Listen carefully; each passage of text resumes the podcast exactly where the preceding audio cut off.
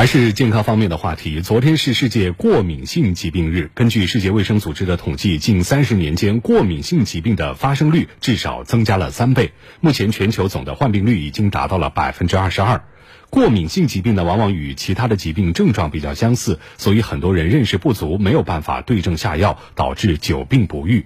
对此呢，专家也特别给出了几点提示。过敏反应是指在接触过敏源后。机体的一种异常的免疫反应，可以发生于呼吸道、皮肤、眼睛、消化道，症状也各不相同。临床常见过敏源有尘螨、霉菌、花粉等。随着夏季来临，空调也成为一大过敏源。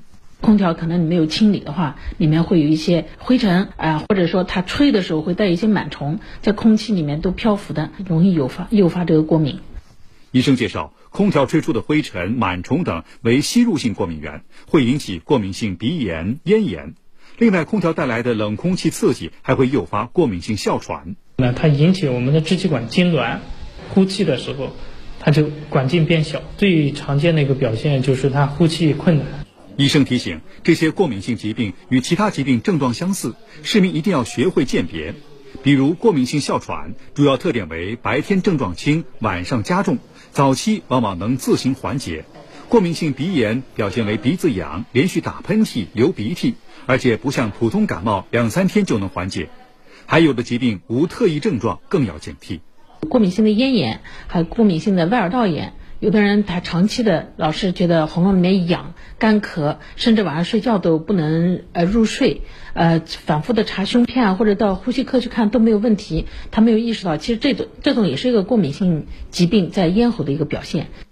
医生建议，如果长时间生病查不出病因，要考虑过敏可能，及时做过敏原检测。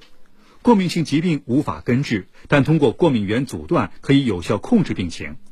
另外，夏季预防过敏需要定期清洗空调，家中书架、冰箱门缝等处也要做好清洁工作，枕头定期更换，注意开窗通风。